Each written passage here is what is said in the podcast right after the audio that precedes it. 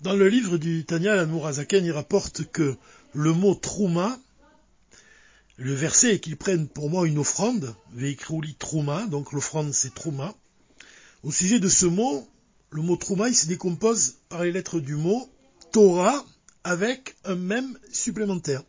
Donc comme la valeur numérique de même, elle est égale à 40, Torah même, ça signifie, ça fait allusion au fait que Dieu il a, donné la Torah à Moshe, il a enseigné la Torah à Moshe pendant 40 jours et 40 nuits sur le mont Sinaï. Ça c'est déjà une première indication sur le, contenu profond de cette paracha. Le second enseignement qu'on peut tirer de, ce verset, donc le verset qu'ils prennent pour moi une offrande, Veikroli Trouma, c'est que le Zohar il explique que le mot li, pour moi, il a la même signification que oti, c'est-à-dire moi. Et donc, le verset lui-même et qu'ils prennent pour moi, ça signifie aussi qu'ils me prennent. Donc, le fait que Dieu, nous donne la Torah et le fait qu'un juif étudie la Torah, il saisit d'une certaine manière Dieu. Et ça, ça s'explique par le fait que seul un juif, il possède dans son âme la qualité de pouvoir saisir la Torah, de comprendre la Torah de manière profonde. Et donc c'est le lien qui existe entre le peuple juif et Dieu. C'est justement cette partie de l'âme qui est enracinée dans l'essence divine, Chelek Elokam Mamash, grâce à laquelle chaque juif peut étudier la Torah. Par ailleurs, l'Anmour Azaken, il souligne que dans le verset Veikrouli Trouma, il n'y a rien qui sépare le mot Trouma du mot li. C'est-à-dire moi de la Torah. Moi, il s'agit de Dieu. Il n'y a rien qui sépare Dieu du mot Trouma. Ça signifie que la, Torah et le Saint béni soit-il, ça ne fait qu'un. Alors ces trois enseignements, finalement, ils, nous aident à comprendre le contenu du Dvar Malchut du Rabbi sur cette paracha.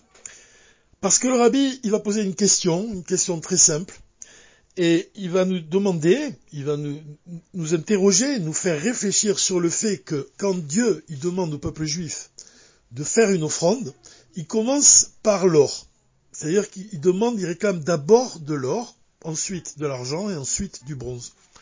La question que le rabbi pose, c'est que, d'une part, on sait que l'or, c'est une possession qui est, qui est valable pour chaque juif, c'est-à-dire que chaque juif possédait de l'or, mais pas tous possédaient de l'or de manière égale. C'est-à-dire qu'il y avait des, juifs qui possédaient beaucoup d'or, d'autres moins, et d'autres encore un peu moins. Donc, comment se fait-il que, dans ce cas-là, Dieu y demande au peuple juif d'apporter d'abord de l'or, puisque c'est un matériau qui n'est pas distribué d'une certaine manière au peuple juif de manière égale.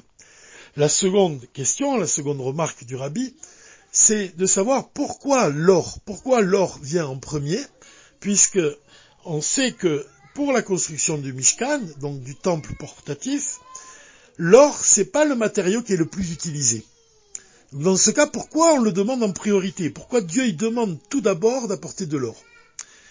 La réponse à, cette question que nous donne le rabbi, c'est que Dieu il réclame de l'or non pas pour l'or lui-même, mais pour ce qu'il représente.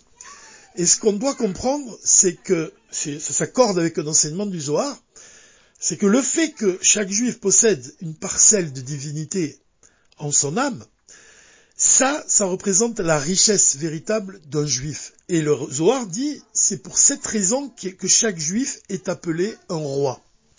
Quand on parle de roi, on parle de richesse, donc l'or, ça convient au roi. Mais ce qu'on doit comprendre ici, c'est que l'or, il représente justement cette parcelle de divinité qui vit en chaque juif. C'est-à-dire que le rabbi, il vient nous dire ici que la richesse véritable d'un juif, c'est précisément le fait qu'il possède une âme divine qui est enracinée dans l'essence divine. Alors là, le rabbi délivre un point qui est vraiment intéressant, qui est vraiment même essentiel. Le Shabbat de la Parashat Trouma, il tombe toujours au début du mois d'Adar. Et en fait, le mois d'Adar, chacun sait que quand on entre dans le mois d'Adar, on doit multiplier les joies, la simcha. Le mois d'Adar, c'est le mois qui est vraiment, qui exprime le plus la simcha, puisque c'est le mois de Purim, c'est le mois d'une joie profonde, et que quand on rentre vraiment dans le mois d'Adar, on doit multiplier la simcha, ça signifie quoi finalement? Et le rabbi nous dit que Adar, ça représente un mois qui est important pour le contenu, pour ce qu'il représente.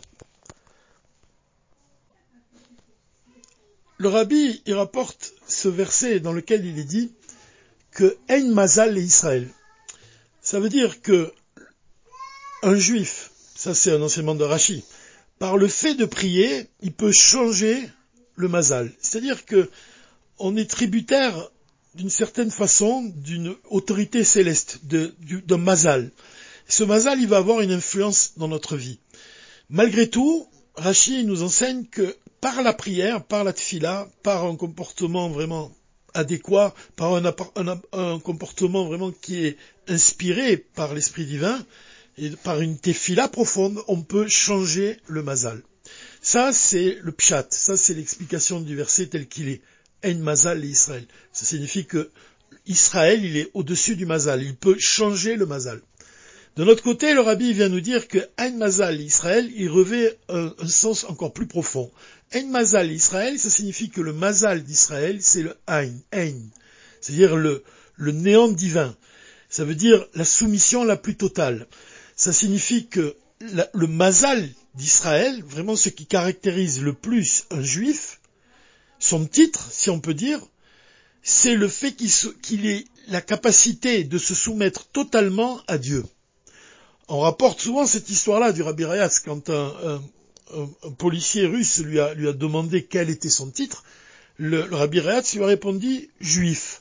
Et à ce moment-là, le, russe était interloqué, il était vraiment surpris par cette réponse, et lui a dit, mais ça, c'est pas un titre. Et le Rabbi Rayatz lui a répondu, oui, c'est précisément le titre de chaque juif, son titre vraiment le plus profond, le plus, le qui exprime le plus ce qu'il est, c'est juif. Juif, ça signifie qui possède une parcelle de divinité. Ça signifie qu'il possède, qu'il a un lien avec Dieu qui est essentiel. Et c'est ce qui fait sa richesse. Mais on doit comprendre que justement le fait qu'on est attaché à Dieu d'une manière tellement profonde, ça sous-entend aussi qu'on fusionne avec lui, et si on fusionne avec lui, ça implique nécessairement qu'on soit totalement soumis à Dieu. C'est ce que l'Admorazaken il dit dans le Tanya, quand il dit que Dieu ne peut résider que dans un endroit qui y est parfaitement soumis. Cet endroit qui est parfaitement soumis à Dieu, c'est précisément ça le mazal de chaque juif. C'est précisément parce qu'il a cette partie de son âme qui est divine, qu'il peut se soumettre à la volonté de Dieu, et pour reprendre les mots du rabbi, c'est la volonté d'un juif, elle se fond dans la volonté de Dieu. Donc c'est la capacité de bitoul, de soumission, la soumission la plus totale vis-à-vis de Dieu. C'est précisément cette force-là qui va engendrer sa richesse, qui va engendrer ses, actions, ses pensées et ses paroles qui vont être imprégnées par l'Esprit divin. Donc on comprend que Trouma, vraiment, quand Dieu il attend d'un juif une offrande, on comprend que l'offrande véritable de chaque juif, c'est précisément le moment où il va se consacrer à Dieu, où il va se fondre en lui, où il va dévoiler l'essence de lui-même, l'essence de son âme, qui exprime la plus totale soumission vis-à-vis de Dieu. C'est ça la véritable offrande. Et c'est pas un hasard qu'on voit que ce Shabbat-là, on lit le matin la paracha Trouma, et l'après-midi, au moment de Mintra, on va lire la paracha Tetzavé. Et la paracha elle exprime exactement la même chose puisque si on se rapporte au discours du rabbi Veata Tetzavé, tu ordonneras aux enfants d'Israël de, t'apporter de l'huile d'olive pure concassée pour allumer le luminaire. Le luminaire dont il est question, c'est l'essence de l'âme de chaque juif, c'est l'essence de l'âme du rabbi. Comment on peut éclairer, apporter de la lumière au rabbi C'est quand on parvient soi-même à dévoiler le luminaire de notre âme en nous-mêmes. C'est ça l'huile pure concassée d'olive. Ça représente cette, cette lumière-là qu'un juif il peut atteindre à partir du moment où il va s'élever de niveau en niveau, où il va travailler vraiment avec toutes ses forces, avec les forces de son intellect, en, dévoilant l'amour et la crainte de Dieu, en agissant vraiment en, se consacrant totalement à la mission qui lui a été donnée de faire tout ce qui est en son pouvoir pour provoquer la venue du Mashiach, c'est précisément de cette manière-là qu'il obtient de l'huile, qu'il apporte à Moshe, qu'il apporte au rabbi, pour allumer le luminaire, c'est-à-dire vraiment pour apporter une lumière au rabbi, grâce à laquelle le rabbi va éclairer ensuite le monde entier et tous les mondes de la création. Donc on doit faire toujours ce rapport entre la paracha Trouma et la paracha Vatat et Tzavé. Le rabbi, c'est celui qui unit le peuple d'Israël avec Sof, avec le Saint béni soit-il. Et comment il peut unir les enfants d'Israël avec le Saint béni soit-il C'est quand les enfants d'Israël se soumettent totalement à la volonté du rabbi, quand ils font, encore une fois, tout ce qui est en leur pouvoir pour provoquer la délivrance. En fait, cette offrande-là, Trouma, le, vraiment, quand un juif, il va chercher dans la profondeur de son cœur, Umka Deliba, cette lumière intense, cette lumière qui est vraiment le fruit du lien de son âme avec Dieu, on peut l'exprimer au moyen de cette histoire que je répète souvent, cette histoire du, Rabbi Rachab, qui était en train d'étudier la Torah avec son ami, et qui, s'est levé ensuite et qui était allé voir son fils, qui était alors un bébé, le Rabbi Yosef Yitzhak, qui qui dormait dans son berceau, et il a regardé son fils, et il a, il a voulu l'embrasser, et au lieu de l'embrasser, il a décidé d'écrire un Mahamar, un discours chassidique qu'il allait plus tard lui offrir pour sa bar. Cette, ce, baiser chassidique, comme ça on appelle le, le, le, discours que le rabbi a écrit pour son fils, donc ce discours qui, qui, qui remplace le, le, désir de lui donner un baiser, il est remplacé par le fait de, que le Rabbi Rachab va dévoiler vraiment l'essence de son âme dans des mots, dans les mots d'un discours chassidique, ça c'est le trauma.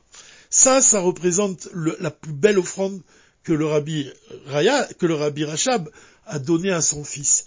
Et on voit à travers cette action-là d'écrire un Mahamar que ça va de, ça s'accorde avec le fait de dévoiler vraiment l'essence de l'âme du rabbi. C'est ça l'offrande. Ça représente vraiment le fait de, donner à Dieu, de donner à Dieu, et de, ça vient, ça vient d'un sentiment très profond, un sentiment qui vient du plus profond du cœur, qui s'associe aussi à un effort de l'intellect, puisqu'il utilise aussi les forces de son intellect pour écrire un, un chassidique, et ça, ça représente justement cette trouma, le don que, le rabbi Rachab fait non seulement à son fils, mais aussi au Saint béni soit-il, et aussi à toute l'assemblée d'Israël qui va recevoir ce discours chassidique et qui va pouvoir l'étudier.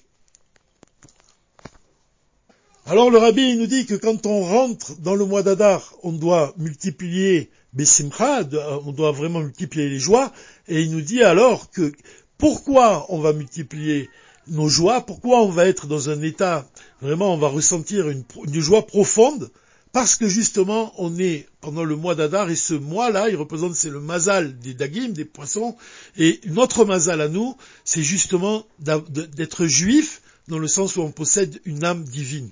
Donc par le fait de posséder une âme divine et d'en prendre conscience au mois d'Adar, au tout début du mois d'Adar, alors on va multiplier notre joie, et c'est ça notre joie véritable. C'est ça ce que le rabbi nous dit ici, que la joie véritable qu'un juif il, connaît, c'est celle d'être juif justement. C'est sa joie véritable, d'être attaché à Dieu, de pouvoir étudier la Torah, de pouvoir ressentir la parole divine et d'accomplir les commandements divins et de faire de, ce monde matériel une demeure pour Dieu. C'est pour ça que le rabbi souligne que le, mot, Adar, c'est Aleph Dar. Aleph, c'est la Elokut, c'est le divin, et Dar, ça signifie résider, faire résider Dieu en nous-mêmes et dans, ce monde matériel. C'est ça la signification du Mishkan. Chaque juif, c'est un Mishkan. Ça signifie que en, lui-même, il doit faire de lui-même un Mishkan. Il doit faire de lui-même, un endroit où réside le divin et où le, où le divin s'attache à lui, réside en lui et fait un avec lui. C'est pour ça que le rabbi dit souvent que l'âme juive, elle fait un avec Dieu. Et c'est au sujet de ce lien d'ailleurs que Rabbi Shimon Baruchai a dit Je suis attaché par un lien, en lui je m'unifie, en lui je m'enflamme. C'est cette flamme-là qu'on doit rechercher, ce sentiment d'extase, d'amour profond pour Dieu, d'un amour infini qu'on doit réveiller dans notre cœur. Et c'est de cette manière-là qu'on fera de ce monde demeure pour Dieu et qu'on on, éveillera le désir de Dieu de dévoiler le Mashiach dès à présent. Miyad. Shabbat Shalom ou Mevorach.